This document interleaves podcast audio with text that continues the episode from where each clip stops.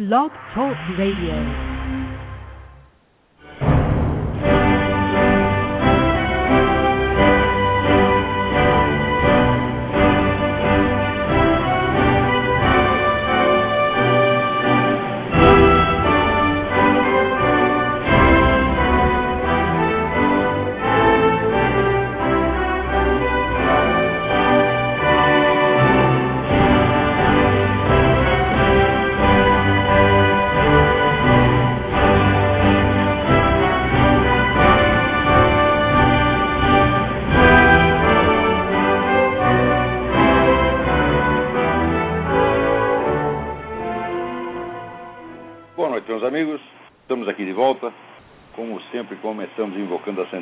Virgem Maria Santo Padre Pio de Pietrantina para que roguem a Deus que nenhuma injustiça se cometa neste programa.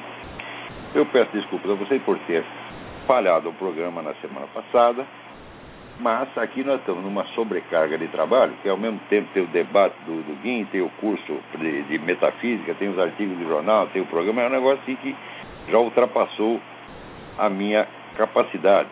Né? É, e, e, também eu quero anunciar o seguinte, que pode ser que a coisa se repita nas próximas semanas, porque eu tenho três viagens ao exterior para conferências. Né? Como eu só falo bobagem mesmo, então o pessoal aí de três países está me convidando para né, dizer mais bobagem aí pelo mundo. E depois, depois eu conto onde é. Né? Agora, aqui, olha aqui, a Graça Salgueiro me informa o seguinte: ela leu, como todo mundo leu na Folha de São Paulo, a notícia sobre o tal do chanceler das Farc que está no Brasil. É isso. Então, essa notícia é a semana passada na Folha de São Paulo. Mas acontece o seguinte: essa mesma notícia já tinha sido publicada pela Graça Salgueira no blog Nota Latina em 2007. 2007. Vocês viram que coisa tudo quanto é. Se sai alguma notícia importante sobre política latino-americana, né, em qualquer dos grandes jornais, você pode ter certeza que com dois ou três anos de antecedência, no mínimo, já saiu no Nota Latina ou no Mídia Sem Máscara. E o pessoal continua dando dinheiro para essas merdas de Folha São Paulo, Estadão e Globo, tá certo? Porque gosta de ser empulhado, gosta de ser enganado, gosta de ser feito de trouxa. Não, olha, garanto para vocês, nos chamados órgãos da grande mídia, né, não há nenhum jornalismo, nenhum, nenhum, nenhum, nenhum, nenhum. Né? Dizem que eles são órgãos de grande penetração, mas é grande penetração anal, tá entendendo? Então, eles estão lá para isso, para tomar o dinheiro do público, enganar todo mundo, te encher de verba de propaganda do governo e puxar saco de todo mundo que não presta. É só para isso que serve o Globo, a Folha, o Estadão e toda a chamada grande mídia brasileira. Né? Então, olha aqui, dê uma olhada lá no site Nota Latina e aproveitem aqui. Em vez de dar dinheiro para esses merda desses né, Otávio Frias e Marinho, contribuam para o site Nota Latina, que a Graça Salgueiro faz isso há anos, um trabalho exemplar. Se você quer informação fidedigna, em cima da hora, está tudo lá. Tá? Lá e também no Mídia Sem Máscara. Aliás, esta semana, esta semana, me trouxeram aqui uma tese universitária feita na PUC que eu pariu, você está entendendo? Por uma senhora né, comunicóloga, né, e ela faz lá um, uma tese sobre o mídia sem máscara. É, assim, a tese tem 10 besteiras por página, sem contar os erros de gramática, mas tem um que eu não posso deixar de, de ressaltar aqui. Em primeiro lugar, a mulher faz a tese sobre um órgão de mídia sem nem consultar o fundador e diretor da mídia, que está inteiramente acessível. Está lá e-mail, telefone, qualquer pessoa que queira falar comigo tem acesso a mim. Pode ligar aqui no Speak, falar comigo aqui mesmo, pô. Né? Então, eu nunca vi uma coisa dessa. Né? Você imagina eu lá fazer uma tese sobre o Globo sem falar com o diretor de redação do Globo ou com um dos marinhos. Né? Isso aí não, não existe. Mas a mulher fez, já fez a porra da tese, está lá feita. Né? Então agora não tem mais conserto. Mas acontece que lá para diante, né, ela se fazendo muito superior, então, olha, o mídia sem máscara é incoerente com as suas posições, porque ele defende a liberdade de imprensa, mas ao mesmo tempo bloqueou os artigos do Jânio Cristaldo, porque ele não concordava com a orientação geral. Ele falava contra a religião e as pessoas do mídia sem mais são religiosas, então eles tiraram o Jânio Cristaldo por causa disso. Aqui, dona, eu nem me lembro do seu nome, se é que você tem algum, você tá entendendo? E, e, mas você sabe o que eu estou falando. A tese sobre mídia sem mais. Foi na, na PUC? A PUC de São Paulo. Veja que coisa, né? Então, aqui, dona, fiz escrever essa coisa, você se informa. O Jânio Cristal ficou anos escrevendo Mídia Sem Mais, dizendo o que queria contra a religião, contra quem quer que fosse. Acontece que lá pelas tantas, ele começou a falar mal de judeu. E começou com um negócio antissemita, irritante, tá certo? Que estava descambando no racismo puro e simples, o qual é crime. Nós não queríamos que o nosso jornal fosse feito de instrumento de crime. Daí comecei a receber cartas de protesto de entidades judaicas. Né? Porque o judeu, você sabe como é, o judeu obedece aquela regra, quem tem cu tem medo. Depois do que eles passaram na Europa, né, quando eles veem um sinal assim de racismo antissemita, já ficam alarmados e fazem muito bem de ficar. Então comecei a receber carta enfesada de organização judaica reclamando contra isso. Pedi para o desgraçado parar de escrever aquelas coisas, ele não parou. Daí o seguinte, daí eu recebo uma carta de uma organização judaica de Israel ameaçando colocar o Mídia Sem Máscara numa lista internacional de publicações antissemitas e neonazistas, por causa do porra do Jânio Cristaldo. Tá? Bom, daí mandei o sujeito fazer aquilo que ele já devia estar fazendo há muito tempo, que é tomar no cu. Tá? E tiramos o sujeito de lá. Tá? Tiramos, passamos um papel higiênico e esquecemos o assunto. Agora veio essa mulher dizer, não, é uma divergência ideológica. Divergência ideológica o caralho, minha senhora. Você não sabe distinguir tua divergência ideológica e a prática de um crime, não? Você quer que a gente deixe né, o mídia sem máscara servir de instrumento de crime e ser processado por tudo quanto é organização judaica do Brasil, até lá de Israel? Você quer que a gente faça isso? Quer dizer, precisaria a gente ter um amor pelo Jânio Cristaldo, né? Maior do que por nós mesmos, né? Aí isso não dá. O Cristo mandou amar o próximo como a si mesmo, não mais do que a si mesmo. Quer dizer, eu não posso dar para o Jânio Cristaldo a moleza que eu não dou nem para mim mesmo. Então, olha, dona, eu, na próximo programa eu vou dar o seu nome, nome, endereço, CPF, RG e número de telefone, para todo mundo saber que você é uma charlatã, você é uma mentirosa, você não tem capacidade para ser professor universitário de merda nenhum e nem professor primária. Porque até professor primário tem que ter algum amor pelo conhecimento, amor pela verdade, em vez de ficar mentindo para as criancinhas. E falando de mentir para as criancinhas, vocês sabem que o projeto do kit gay falhou. Né? Chegaram lá, mostraram o negócio para Dilma Rousseff, ela se cagou de medo, tá certo? E diz, não, não, não, vamos suspender essa porcaria. Né? Agora, na verdade, aqui tem, tem, até um artigo do Paulo Giraldelli. Eu, pela primeira vez na minha vida, sou obrigado a concordar com o Paulo Giraldelli. Porque ele disse o seguinte, que a Dilma enganou os evangélicos. Porque vetou o kit gay, mas ao mesmo tempo o kit gay está sendo cada vez mais difundido através da internet. Então é propaganda, o governo não vai nem precisar gastar dinheiro para distribuir aquilo. Já fizeram a propaganda gratuita e a mensagem vai chegar na meninada de qualquer jeito. Só que o Paulo Giraldelli acha isso lindo, lindo, lindo. Quando, na verdade, é o seguinte, isso mostra que no Brasil o processo legislativo já está superado. Já se adotou aquele sistema de legislar através de decreto administrativo, portaria ministerial, sentença judicial, etc, etc tornando o Congresso perfeitamente inútil. E esses deputados senadores, eles aceitam isso, batem continência e dizem sim senhor, sim senhora, eles gostam disso, né? Na verdade, eles não querem trabalhar, só querem embolsar o salário. Se não precisar votar lei nenhuma, melhor para eles. Tá? Então, tanto faz ter lei ou não lei. Veja, o negócio da PL 122, né? Não foi rejeitado, não existe, a PL 122 não foi aprovada. Não obstante, tem gente sendo processada por homofobia. E como é que você pode ser processado por uma lei inexistente? Eles não precisam da lei, meu Deus. Eu já te, te expliquei isso mil vezes.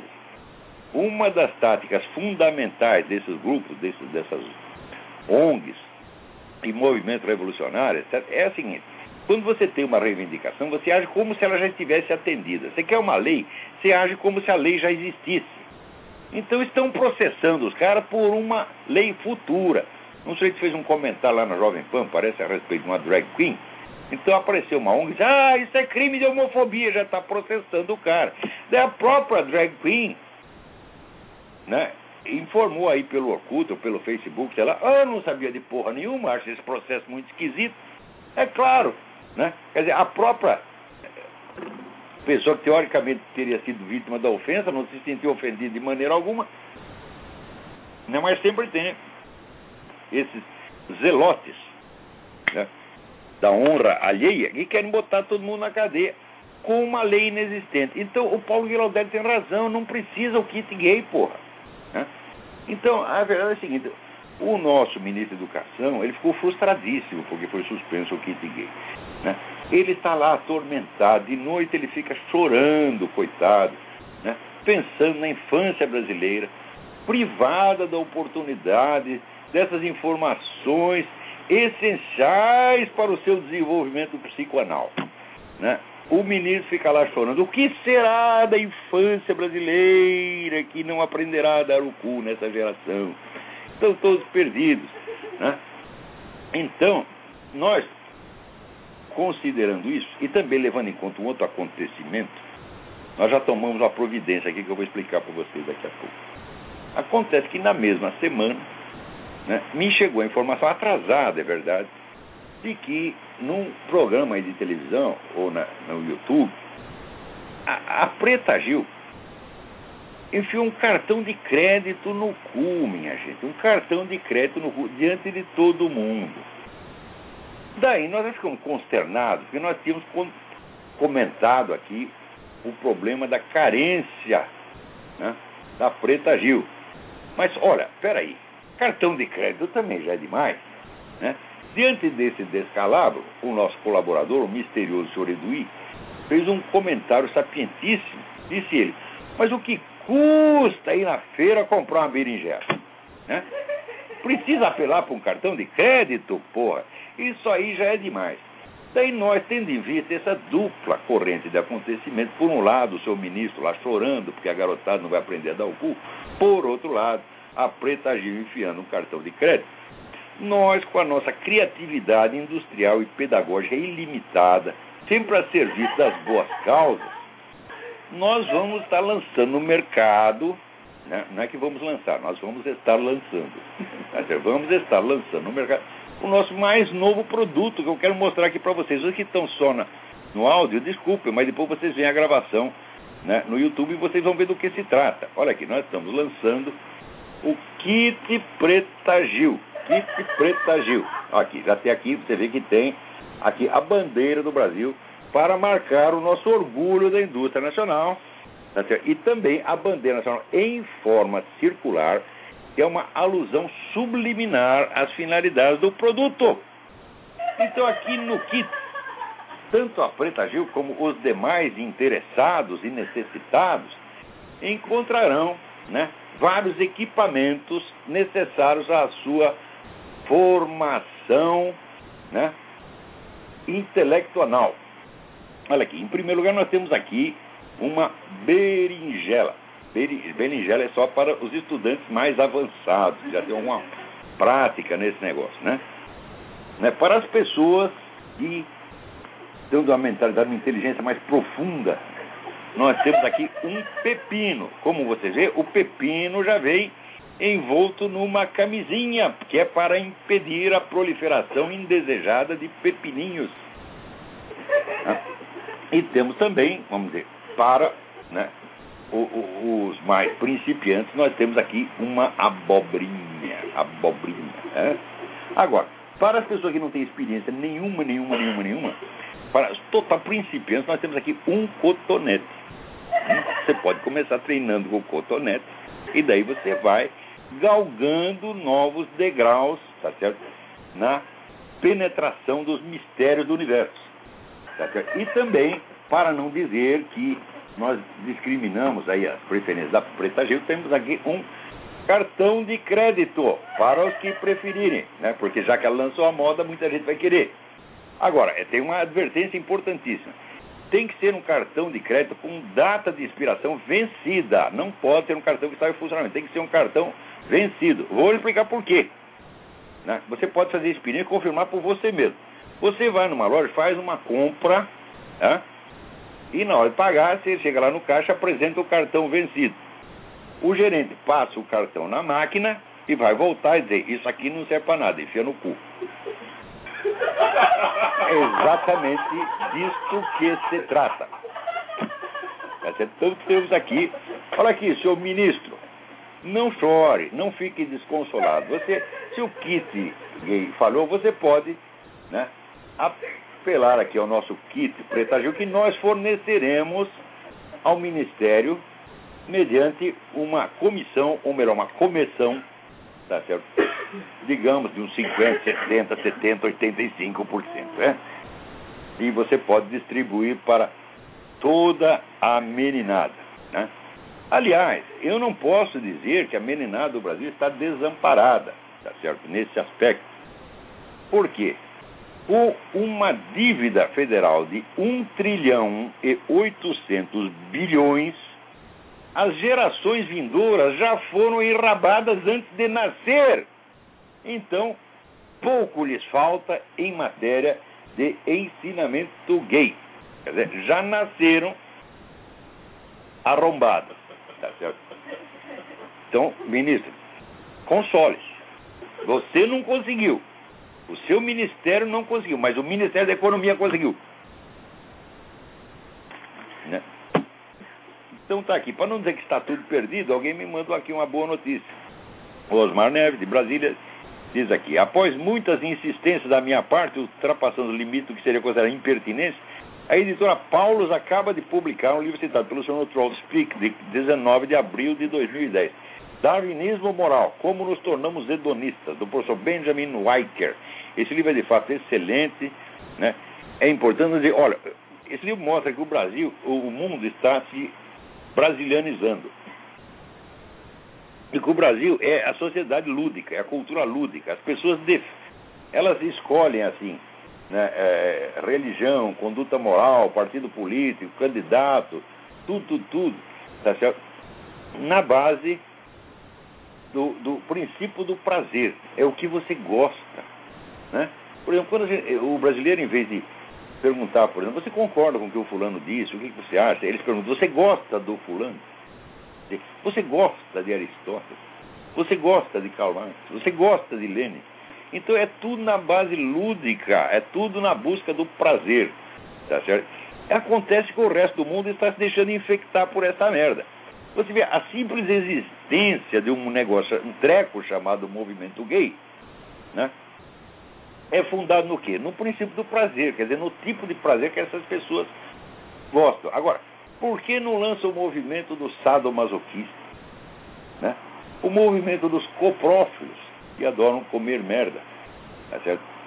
E assim por diante, daquelas pessoas, o movimento daquelas pessoas que adoram transar com patos, galinhas, né? Bezerras, cabras, né? E, lembrando os mamonas assassinas, até tatus. Né? Então, eu acho que todas essas preferências eróticas têm direito à sua representação política. Se formar um partido político para cada uma, tá certo? eles vão ocupar todo o espaço. E daí as discussões no parlamento seriam assim: o que, que nós vamos fazer hoje? Nós vamos tocar punheta ou vamos dar o cu? E haveria dizer, debates acalorados em torno da forma de prazer né, a ser exercido naquele augusto e sacrossanto recinto parlamentar. Né? E aí, se o doutor Fernando Haddad estiver vivo, né, nessa época, ele verá que todas as suas preocupações foram vãs. E tudo o que ele esperava se realizou, não tanto pelos meios que ele esperava e não tanto por iniciativa do seu ministério, mas por, né, pela ação de forças históricas imensuráveis e incontroláveis. Né? Agora aqui o Daniel Pereira me pede um conselho. Ele diz, olá, você é um mestre para mim em vários aspectos da vida, não apenas na intelectual, mas na minha formação como homem, por causa da tua experiência da vida e de sinceridade. Pá, pá, pá, pá. Muito obrigado. Ele diz, eu tenho 19 anos e não consigo me dar bem com as mulheres. Ô Daniel, e quem consegue? Hã? A mulher não é para você se dar bem com ela, é para você ter amor por ela e pagar as despesas. Né? Tá certo? É, é para isso. É, amor é uma coisa e dar-se bem é outra. Né? Eu aqui, eu e a Roxane, por exemplo, né? eu amo essa mulher loucamente, mas quem diz que eu me dou bem com ela? Eu dar bem, eu só dou umas porradas, né? Todo dia aqui. Né? Então. então você não precisa. Pense, olha, quando você olha para e fala, eu não vou entender você nunca, eu não tenho a menor ideia do que se passa na sua cabeça. Cada vez que você, você fala, eu fico completamente confuso, só sai merda da sua cabeça, e não obstante eu te amo. Você fala assim. A mulher não quer ser compreendida, porque toda vez que você compreende, a mulher fica ofendida. Né? Ela quer que você não entenda nada e viva assim numa espécie de névoa brilhante. Né? Então é por causa disso. Você não precisa se dar bem, não precisa se entender com a mulher. Basta você ter amor por ela. Por exemplo, você, se você tem um cachorro, você entende o cachorro? Não, é claro que não entende. Se você tem um gato, vai entender a cabeça de um gato? Não entende, entanto você tem amor por ele. Mulher também. Não é para entender, meu filho. Tá vendo? Ela também não vai entender nada do que você está falando, mas nós não estamos aqui para nos entender. Veja, Jesus Cristo disse amai-vos uns aos outros, ele não disse entendei uns aos outros, porque ele sabe que isso é impossível. Né? Você passa a vida com uma pessoa e você vê que você não entendeu nada. Né? Você pensa que é de um jeito, é do outro.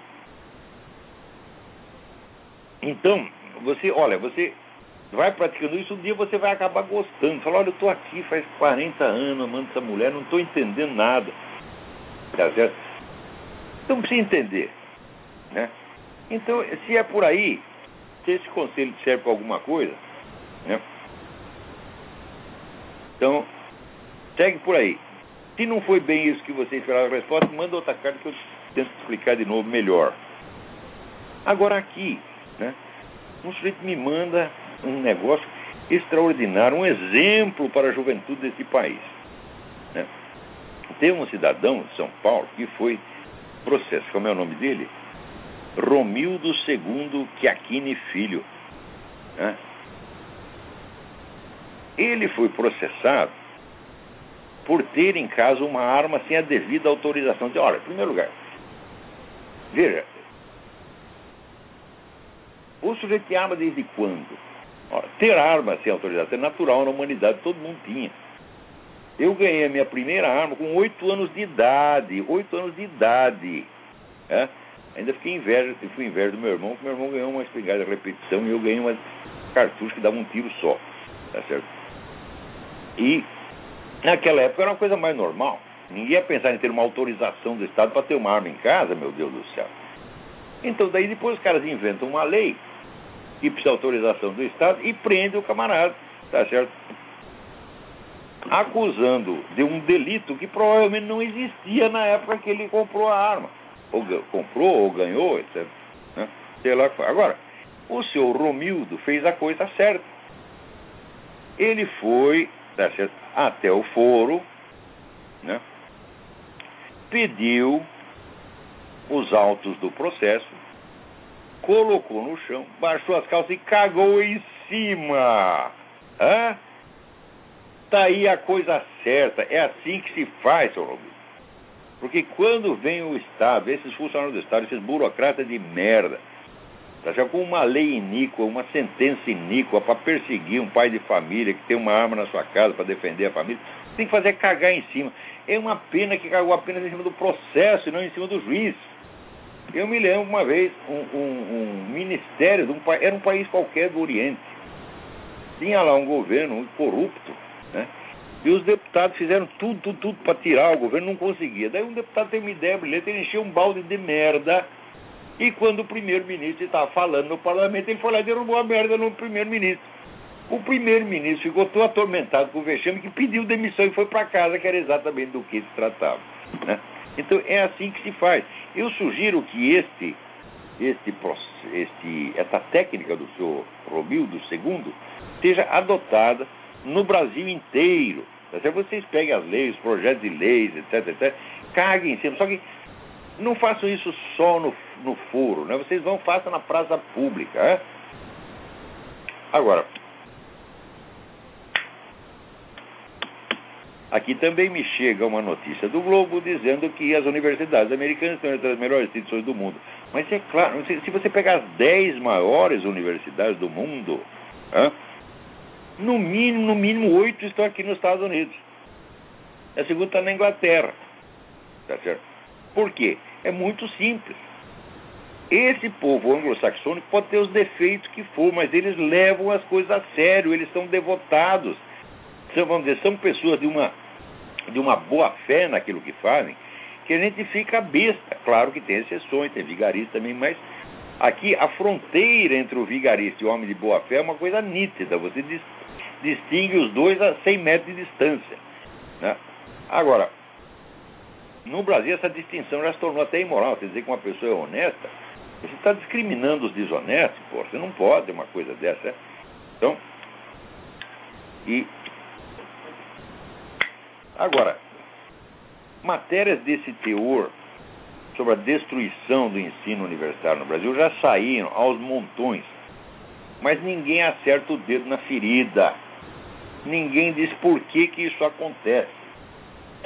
E eu até acabei de mandar para o, o Diário do Comércio um artigo que, olha, eu sou mesmo uma besta quadrada. Eu ia ler o artigo aqui para vocês e esqueci de imprimir. Então eu vou imprimir agora, se vocês me, me permitem.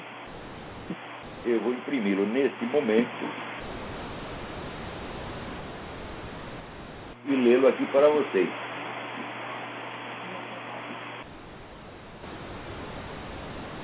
Então, peraí, enquanto a gente continua aqui, eu vou imprimindo o negócio. Está imprimido. Daqui a pouco eu leio para você. Enquanto isso, diz que o grupo homossexual ABGLT né, está lançando um movimento queimando a homofobia. Tragam a sua Bíblia sagrada, entre aspas. Então vão marcar um evento e vão queimar Bíblias. Né? Agora, enquanto isso, vem esse, esse nosso ministro da Educação, né, aquele homem que fala, em vez de cabeçalho, ele fala cabeçário. Cabeçário, meu filho, é uma. Não é ignorância dele, é uma alusão né, subliminar ao nosso kit cake. Cabeçário é aquela parte que entra primeiro, tá certo? Então é disso que ele está falando. Então, essa besta quadrada, eu li o currículo do desgraçado. Tudo que ele estudou na vida foi comunismo. É um negócio de louco. Ele só pensa em comunismo, só lê livro de comunismo. E com isso vira educador e ministro da educação. Ora, porra! Vamos fazer um teste de português, seu Fernando Haddad? Eu, ó, você senta aqui e eu sento ali e nós vamos fazer uma redação. Minhas férias. O meu cachorro. Tá certo? E vamos ver se você consegue chegar na terceira linha sem cometer três erros de português. Vamos ver. Eu duvido e faço pouco. Tu é um analfabeto, tu é um charlatão, tu é um vigarista. Tu não pode ser ministro da educação, tu não pode ser professor de coisa nenhuma. Tá certo? Tu tem que trabalhar de frentista num posto de gasolina. É? E cuidado para não baixar, não botar gasolina no radiador do carro, pô. Então, aqui. Daí veio o ministro e disse: Olha, Hitler e Stalin, ambos né, fuzilavam seus opositores, mas Stalin pelo menos lia os livros antes de criticá-los. Agora nós estamos entrando num negócio fascista, que é de criticar os livros sem lê-los. Você acha que esse pessoal do ABGLT leu a Bíblia? Ora, porra, você está brincando? Hã? E você, você não leu nada além de comunismo e não gosta do resto. Por exemplo, eu ainda lembro o negócio do famoso dicionário crítico do pensamento de direita, que tinha 106 professores universitários, subsidiados pelo governo e mais por patrocinador particulares para estudar o caso do pensamento de direita e fizeram um dicionário inteiro onde todos os pensadores de direita importantes estavam ausentes, quer dizer, eles não conhecem absolutamente. Então, aquilo, para mim, é um caso de desperdício de dinheiro público criminoso. E 106 professores universitários de alto prestígio são uma amostragem suficiente do que se passa dentro dessas instituições. Né? Que as escolas no futuro brasileiro já não chamarão escolas, chamarão se puteiros mirins. Então nós teremos lá puteiro municipal mirim Fernando Haddad, tá certo? ou Casa de Tolerância Infantil Zé Bundão. E assim por diante. É assim que vai ser. Isso é o futuro da nossa educação. Né? Então aqui eu vou ler para vocês o negócio que eu acabei de mandar para o Diário do Comércio. Chama-se uma geração de predadores. Desde que me distanciei do Brasil, tenho visto a inteligência dos meus compatriotas cair para níveis que às vezes ameaçam raiar o subhumano. Não posso medi-la pela produção literária, que veio rareando até tornar-se praticamente inexistente num país que já teve alguns dos melhores escritores do mundo. Meço-a pelas teses universitárias que me chegam, cada vez mais repletas de solecismos e contrassensos grotescos, pelos comentários de jornal, pelos pronunciamentos das chamadas autoridades e, de modo geral, pelas discussões públicas. Em todo esse material, o que mais salta aos olhos não é o vazio de ideias, não é a estupidez dos raciocínios, não é nem mesmo a miséria da linguagem. É a incapacidade geral de distinguir entre o essencial e o acessório, o decisivo e o irrelevante. Não há problema, não há tema, não há assunto que, uma vez trazido ao palco ou picadeiro, não seja infindavelmente roído pelas beiradas, como se não tivesse um centro, um significado, um sentido em torno do qual articular uma discussão coerente. Cada um que abre a boca quer externar apenas algum sentimento subjetivo, deslocado e extemporâneo, exibir bom mocismo, angariar simpatias ou votos, como se se tratasse de uma rodada de apresentações pessoais de um grupo de psicoterapia e não de uma conversa sensata sobre, digamos, alguma coisa. A coisa, o objeto, o fato, o tema esse coitado fica esquecido num canto como se não existisse e depois de algum tempo cessa mesmo de existir. A impressão que me sobra é de que toda a população legente e escrevente está sofrendo de síndrome de déficit de atenção. Ninguém consegue fixar um objeto na mente por 10 segundos. A imaginação logo sai voando para os lados e tecendo embevecido um rendilhado de frivolidades em torno do nada. Se me perguntarem quais são os problemas essenciais do Brasil, responderei sem a menor dificuldade. Primeiro, a matança de brasileiros, entre 40 e 50 mil por ano. Dois, o consumo de drogas, que aumenta mais do que em qualquer país vizinho e que alguns acelerados pretendem aumentar mais ainda mediante a liberação do narcotráfico, o maior prêmio que as Farc poderiam receber por décadas de morticínio. Parênteses. E liberar a coisa mais simples. A discussão no Brasil em torno da liberação do, do narcotráfico é travada em termos morais, jurídicos e doutrinais os mais abstratos. Tem o Estado o direito de controlar isso? Né? Qual é a conveniência para a formação das pessoas, etc. E nunca tocam no ponto central. O ponto central é o seguinte: meu filho, uma lei, uma mudança nas leis, né? ela não acontece num cenário abstrato, num cenário de ideias. Acontece dentro de uma circunstância política precisa. E você tem que ver o que, que ela vai produzir como resultado político imediato e inevitável. O resultado político imediato e inevitável da liberação das drogas é o seguinte: uma vez liberado, quem poderá controlar o mercado se não aqueles que já detêm as fontes de produção, a rede de distribuição, a totalidade dos pontos de venda a administração e a coleta de dinheiro. Quem controla tudo isso vai continuar controlando o mercado. Quem é isso? As Farc. Então, essa liberação das drogas é feita, meu filho. Não é por motivos abstratos de liberdade, etc. Por essas merda que pensam esses liberais, tipo Rodrigo Constantino e outros, sabe, analfabetos, cretinos, tá entendendo? Isso é feito para favorecer as Farc. Se num outro momento for do interesse do movimento revolucionário proibir a, a, a distribuição de drogas, eles farão também. Quer dizer, o negócio é apenas transformar a Farc numa entidade, numa empresa multinacional legal e num partido político legalmente constituído e entregar a ela o poder. Então, isto é entregar às Farc o verdadeiro objetivo pelo qual eles lutaram durante 40 ou 50 anos.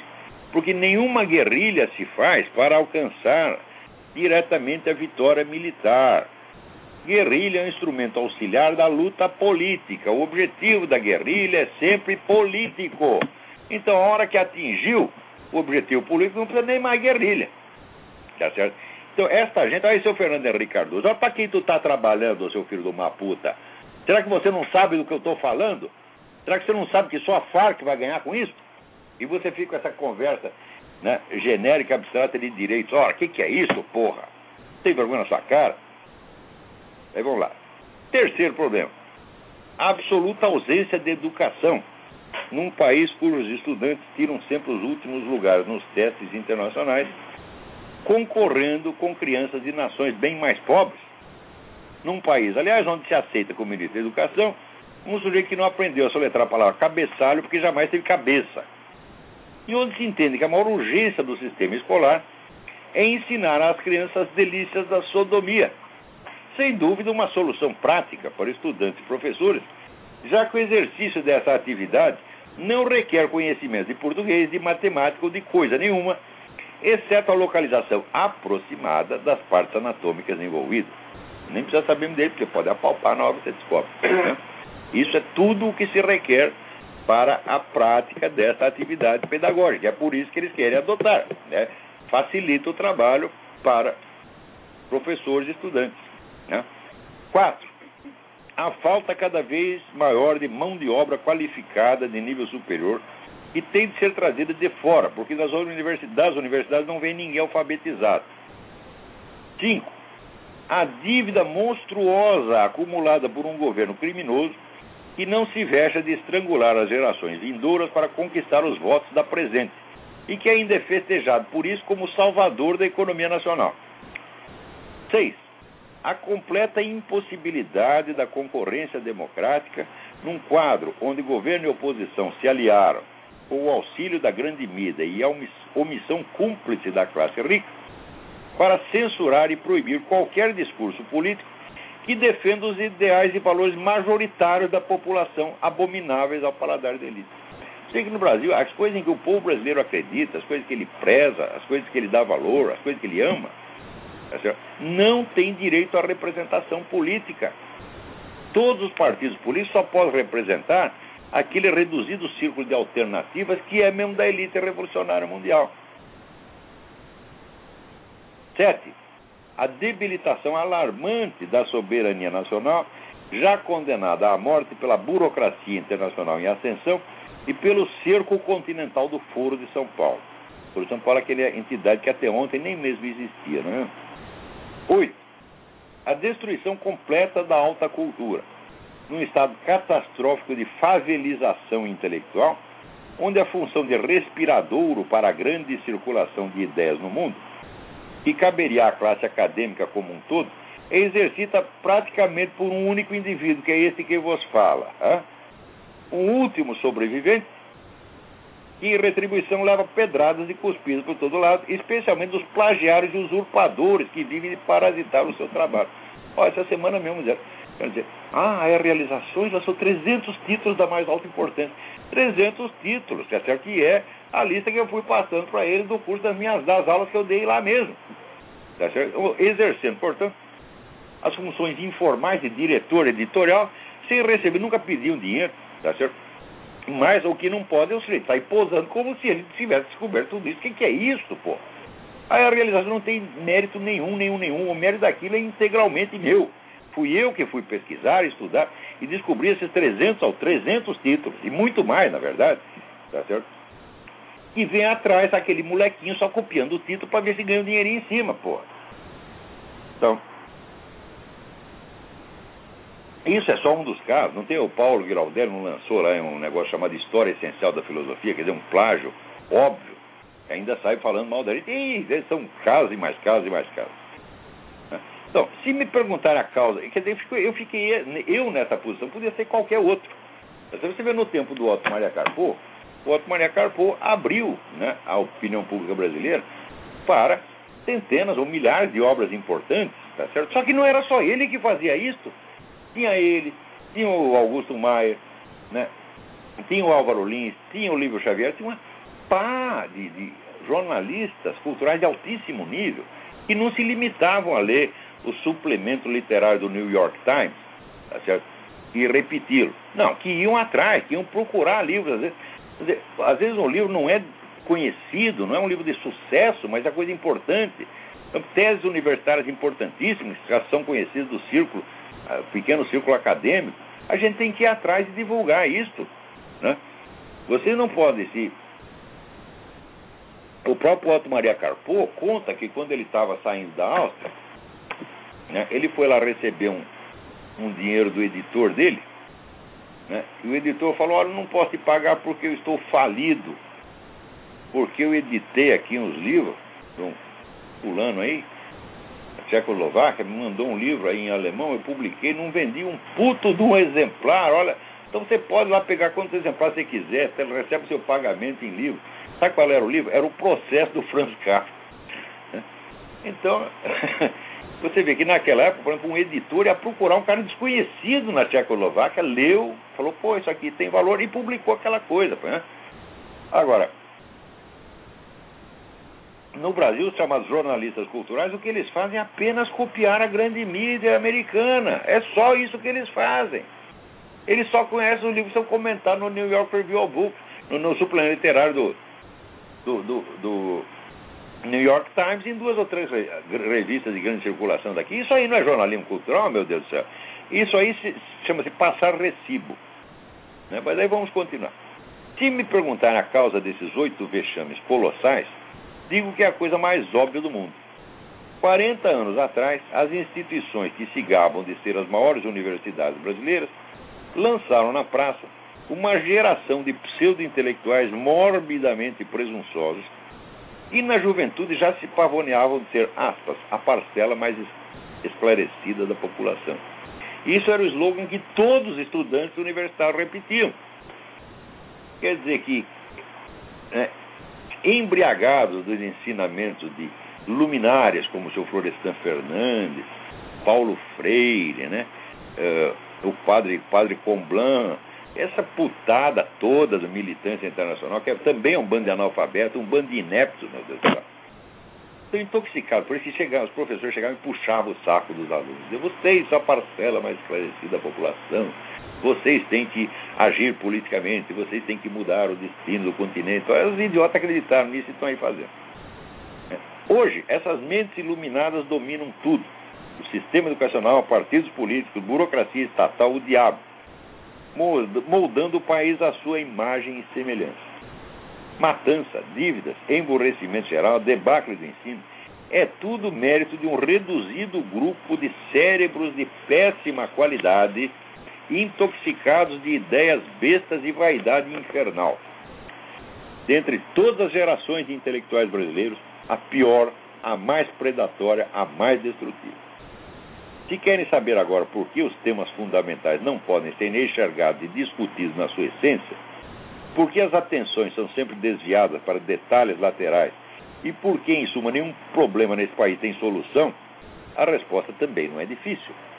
Quem molda os debates públicos, por definição, é a elite dominante. E esta não permite que nada seja discutido, exceto nos moldes do seu vocabulário, dos seus interesses, da sua agenda, da sua irresponsabilidade psicótica, da sua ambição megalômana, da sua autoadoração abjeta. Enquanto vocês não perderem o respeito por essa gente, nada de sério se poderá discutir no Brasil. E nós também não se trata de lançar a culpa no PT, porque isso aí é uma geração inteira. Uns foram para o PT, outros foram para o PSDB, outros foram para o PMDB. Mas é toda essa gente que foi formada pelas universidades brasileiras na área de filosofia e ciências humanas, nos, nos anos 60, essa gente só tem merda na cabeça e uma presunção sem fim. O Brasil de hoje é criação deles. Esses 50 mil brasileiros que moram por ano, quando é que começou isso, meu? Foi a partir da Constituição de, nove, de 88. A nova República. A nova República inaugurou a matança. Você verá, a ditadura militar até hoje é estigmatizado porque diz que matou né, 300 guerrilheiros, 300 terroristas. Agora, a nova República inaugurou a matança geral. São 50 mil brasileiros que morrem por ano. E ninguém diz que isso é ruim. Hum? Ou pelo menos não associa uma coisa com a outra. Eles fazem leis para travar a ação da polícia, leis para favorecer o banditismo, e ao mesmo tempo fazem campanhas quer dizer, para confundir e destruir o senso moral da população, de modo que ninguém consiga mais distinguir o certo do errado, tá certo? não saiba nem que existe certo e errado. Tá certo? E vocês acham que isso não tem um impacto? Essa, tudo isso não tem um impacto social, meu Deus? Como é possível? É? Daí ficam procurando né, causa. Não, é a miséria. Eu digo, mas, mas não são vocês mesmo que dizem que tiraram as pessoas da miséria, porra? Então, o padrão de vida brasileiro está subindo, ao mesmo tempo a criminalidade também está subindo. Ah, é a falta de educação, a falta de escolaridade. Não, meu filho. A criminalidade cresce junto com a escolaridade. Quando você leva a escola, aí chega o crime também. Mesmo porque escola é ponto de venda de maconha, pô, maconha, cocaína, etc. Então, inventa essas explicações para quê? Para se esconder atrás delas. A explicação não é nada disso. A explicação é vocês, o Lula, Fernando Henrique Cardoso, Zé Serra, né? Zé Dirceu. A explicação é vocês, porra. Vocês fizeram isso, caralho. Então, a história não se faz por uma somatória de curiosas coincidências. A história se faz pela ação humana. E quando você tem milhares de ações convergentes no mesmo sentido, então trata de uma ação cultural planejada para provocar a mudança social. E vocês criaram a mudança social. A mudança social é isso aí: é crime, é narcotráfico, é matança, é prostituição infantil. Foi você, foram vocês que criaram isso. É absurdo você não entender. Olha, por exemplo, se você quer explicar como foi possível a Segunda Guerra Mundial, como é que você vai fazer isso sem você estudar a história de todos os intelectuais né, que foram colocando aquelas ideias na cabeça dos alemães desde 100 anos antes? Às vezes sem prever o que ia acontecer. Tá certo? Então, do mesmo modo, como aconteceu a Revolução Russa, o Gulag, aquele morticínio todo, começa com os intelectuais, meu Deus do céu. Tudo o que vira ação social e política começa dentro da esfera da cultura. Então é lá que você tem que procurar. São esses os verdadeiros agentes da história. São as pessoas que antecipam os movimentos históricos, às vezes num círculo reduzido, que depois vai se ampliando, ampliando até chegar no poder. E essa gente, a história dessa geração maldita, geração maldita, que saiu da USP e da PUC nos anos 60, é de uma nitidez impressionante. A ligação de causa e efeito é óbvia. Agora, no Brasil não tem mais historiador. O historiador está aí só para repetir propaganda petista, essas bobagens. Então, né, parece aquele verso do, do, Antônio Machado sobre a Espanha, né? Que, como é? Pobre escuálida e beuda nos la pusieron para que não acertara la mano com la herida. Quer dizer, embebedaram a Espanha para que ela não acertasse o dedo na ferida. A mesma coisa está acontecendo no Brasil agora. Tem alguém na linha? Alô, quem é? Alô? Sim. Olavo, tudo bom? Tudo bem? É o Anderson aqui de Fortaleza. Anderson? É, Anderson. Anderson, tudo bem? Isso. Olavo, queria mudar um pouco. Alô? Oi. Queria mudar um pouco de assunto. É o seguinte. Eu. Fale mais Alô? alto. Oi. Fale mais Oi, alto. tá ouvindo? Sua voz está muito baixinha. Tá, tá melhor? Melhorou. Ah, tá bom. Eu tomei conhecimento do, é, através da leitura do livro do padre João, é, John DeMarc, é, dos episódios é, de Fátima, né, que aconteceram em 1917. Sim. E estou muito impressionado com aquele negócio lá, da, li outras coisas também, mas li o livro do padre, a verdadeira história de Fátima. Estou muito impressionado com aquilo, estou pensando nisso há um mês, mais ou menos. E eu queria saber, é, quando você tomou conhecimento desses eventos, é, qual foi o impacto disso na sua filosofia, na, na no seu modo de pensar, tremendo, na sua vida? tremendo. Porque no, no, no, no início a gente fica meio cético, não sabe se coisa. Depois você começa a ler e se documentar e assim, ó, não tem a menor sombra de dúvida de que aqueles fatos aconteceram, aconteceram diante de 70 mil pessoas e de que as profecias que foram anunciadas na época se cumpriram milimetricamente e estão se cumprindo ainda. Você fala, não tem como negar. Então, obviamente, esse é o acontecimento mais importante da história humana desde o advento do nosso Senhor Jesus Cristo. Só não enxerga isso quem é burro. Então pega lá o livro do Padre Kramer, a, a, Batalha Final do Diabo, que aliás tem, parece que tem até na internet, você pode ter gratuitamente, tem em português, e você vai ver a importância imensurável desse negócio de Fátima. Fátima nos deu todos os critérios para você entender, pegar a unidade de tudo que se passou no século XX, a unidade da história do século XX e da nossa história atual, já está dada compactamente nos acontecimentos de Fátima. É verdade. Olavo, então tá bom, era, era, era só isso mesmo e... e... Ah, leia o livro Você- do Padre Kramer. A Tá Batalha Final do Diabo. Ou a última Batalha do você- Diabo, não sei. Você imagina, assim, eu sou, eu né? sou É, protestante, né? Então você imagina aí o- a confusão, né? Pois é. É, pois é, tá bom, Olavo. Então, é, um abraço aí da turma aqui de Fortaleza também, que acompanha aí, e do seminário também. Muito bom. Lembrança aí para essa turma. Tá joia. Abração. Ceará. Valeu. né? Adoro o Ceará. O Ceará teve uma- sempre uma atuação muito bonita na história nacional. né? Então, agora não sei se tem mais, porque no Brasil tudo estragou. Estragaram até o Rio Grande do Sul, estragaram, né? estragaram São Paulo, por que não vai estragar o Ceará também? Agora, aqui nos Estados Unidos teve essa semana um sujeito chamado Doug Vogt, que é um técnico em computação gráfica. Ele examinou a certidão de nascimento que a Casa Branca divulgou como sendo certidão de nascimento do Obama e ajuntou provas técnicas de que aquilo é uma fraude, aquilo foi montado por Photoshop. E ele próprio iniciou uma queixa-crime junto ao FBI. hã? Essa é a coisa certa, porque desde o início, desde o tempo da candidatura, eu digo isso. Para que você discutir politicamente com um sujeito que é um criminoso e que pode ser jogado fora da concorrência pela simples investigação dos seus atos criminosos? Que antes do negócio da certidão de nascimento já tinha, já tinha aparecido que ele falsificou o Social Security. Isso chama-se fraude previdenciária, que é crime federal. Ele falsificou o alistamento militar, aqui chama, até esqueci como é que chama. Não é bem um alistamento militar. né? É, sei lá, um documento pelo qual o sujeito informa as Forças Armadas que ele existiu e que ele está à disposição. É. Vamos chamar de alistamento militar. Ele falsificou seu currículo universitário, inventando aquela, aquela história que ele esteve em Colômbia, ele nunca esteve em Colômbia. Quer dizer, o sujeito é um vigarista que se elegeu presidente da maior nação do mundo. Um documento falso, porra. Então, é claro que é um vexame tão grande que todo mundo tem vergonha de confessar que foi feito de trouxa. Mas se você não confessa que foi feito de trouxa, você vai ser feito de novo e de novo e de novo e de novo, até você ficar de tanga, porra. Então, esse seu Vogt fez a coisa certa. Não é para combater o cara politicamente, isso é perda de tempo, porra. Mete logo um processo crime e resolve o problema. hã? Então, agora aqui, para você ver como estão as coisas, a puxação do, de saco do Obama puxa- ultrapassou já o nível do psicótico, é um negócio de um descaramento. Essa semana saiu no, no, no, no Los Angeles Times uma pessoa dizendo assim, olha, o Obama é criticado porque ele, nos discursos ele gagueja, ele hesita, ele para, ele não sabe o que vai dizer em seguida. E o pessoal diz que isso é burrice, mas não é.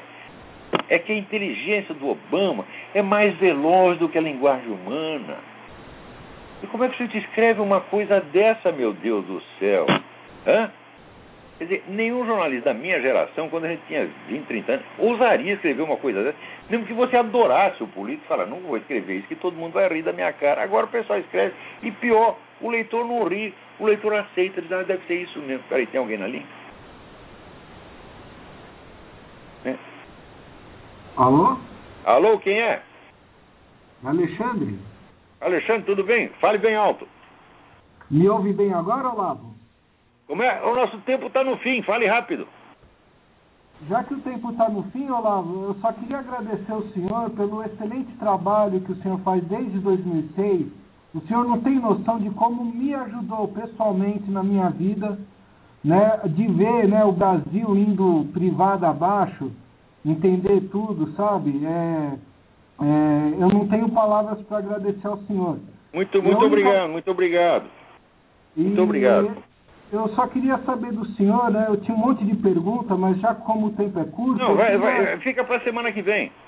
Não, só queria uma mensagem de alento para o pessoal da minha idade, entre 20 e 30 anos, que está no Brasil e está totalmente frustrado e não sabe o que fazer. Olha, ninguém sabe o que fazer. Quando ele não sabe o que fazer. Olha, o meu amigo e mestre, o Alfredo César Armiro, dizia: quando você não sabe o que fazer, faça o que é do seu dever. Seu dever é o seguinte: se você é estudante, estude, tente compreender a situação.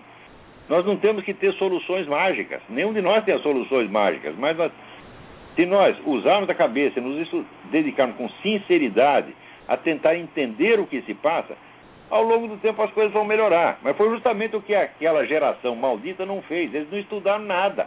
Eles já vieram com a solução pronta, achando que eles eram os salvadores da pátria. Ninguém é salvador da pátria. Nós precisamos da colaboração de todo mundo. Precisa muita gente pensando com sinceridade, com dedicação, para que surjam boas ideias. Não é assim uma geração, um grupinho que vem com a solução pronta e diz, ah, nós vamos refazer o Brasil. Refizeram, você viu a merda que deu. Então essa é, olha, agora o nosso tempo acabou, então com essa mensagem do Alexandre e esse meu apelo a que vocês façam o que tem que fazer, façam o que é do seu dever, né? Fica aí, então até a semana que vem. Muito obrigado a todos.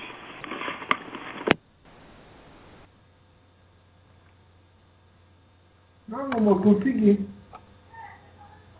Falei. Não, eu peguei no finalzinho do programa. Deixa eu ver se já aparece aqui.